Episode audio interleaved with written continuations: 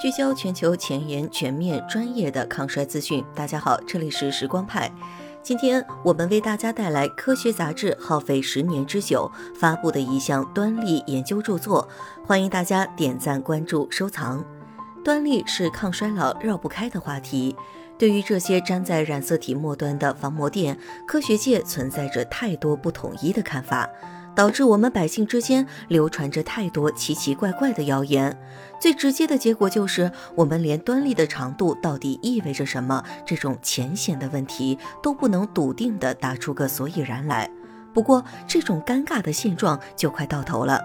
顶级科研刊物《科学》发行了一期特刊，对耗时近十年的超大型研究计划——基因型组织表达进行了专题报道。在这项计划中，科学家利用六千三百九十一个组织样本，全面分析了人体内二十四种组织的端粒情况，给绝大多数关于端粒的问题定下了一个标准答案。端粒和衰老到底是什么关系？端粒长度与衰老之间存在关联，早就已经是一种通识了。问题的关键从来都在于，它们到底谁是因，谁是果？如果说端粒缩短仅仅是衰老的结果，那么花一百万美元去哥伦比亚延长自己的端粒，基本上就等同于斥重金给老黄瓜刷一层绿油漆，既不治标也不治本，纯粹图个好看。研究人员发现，真正的答案远比单纯的因果要微妙。端粒长度其实是一种衰老改变人体基因表达的导体。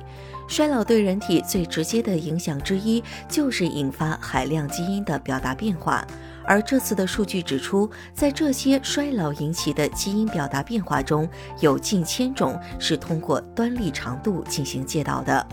这些被端粒长度所影响的基因，主要集中涉及凋亡和细胞死亡这两个关键的细胞事件，并不会直接牵扯到其他的衰老标志。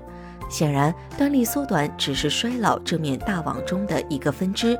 这项结果基本上彻底否定了通过延长端粒来根治衰老这一念想的可能性。端粒长度是不是一种良好的衰老标志？研究结果显示，在人体的二十四种组织中，除了小脑和睾丸组织，全部都与年龄呈现出反相关趋势。更重要的是，除了年龄越大端粒越短这种理所当然但没有太大参考价值的关联外，端粒的长短还能直接反映出每个人患上慢性疾病和癌症的风险。这就使得端粒长度成为了一种相当理想的衰老标志。首先，有三种典型的衰老相关疾病与端粒偏短存在着明显的关联。它们分别是二型糖尿病、间质性肺炎和肺纤维化。目前已经有科学团队开始着手通过延长端粒来治疗肺纤维化，并且实验结果相当理想。而二型糖尿病与端粒长度之间联系，在近年也引起了越来越多的关注。或许延长端粒将会成为一种全新的糖尿病治疗思路。其次，几项关于端粒长短的意识在这次研究中也得到了实锤。是的，男性端粒就是比女性要短。是的，抽烟和肥胖都会减短端粒的长度。是的，非洲后裔就是比其他人端粒更长。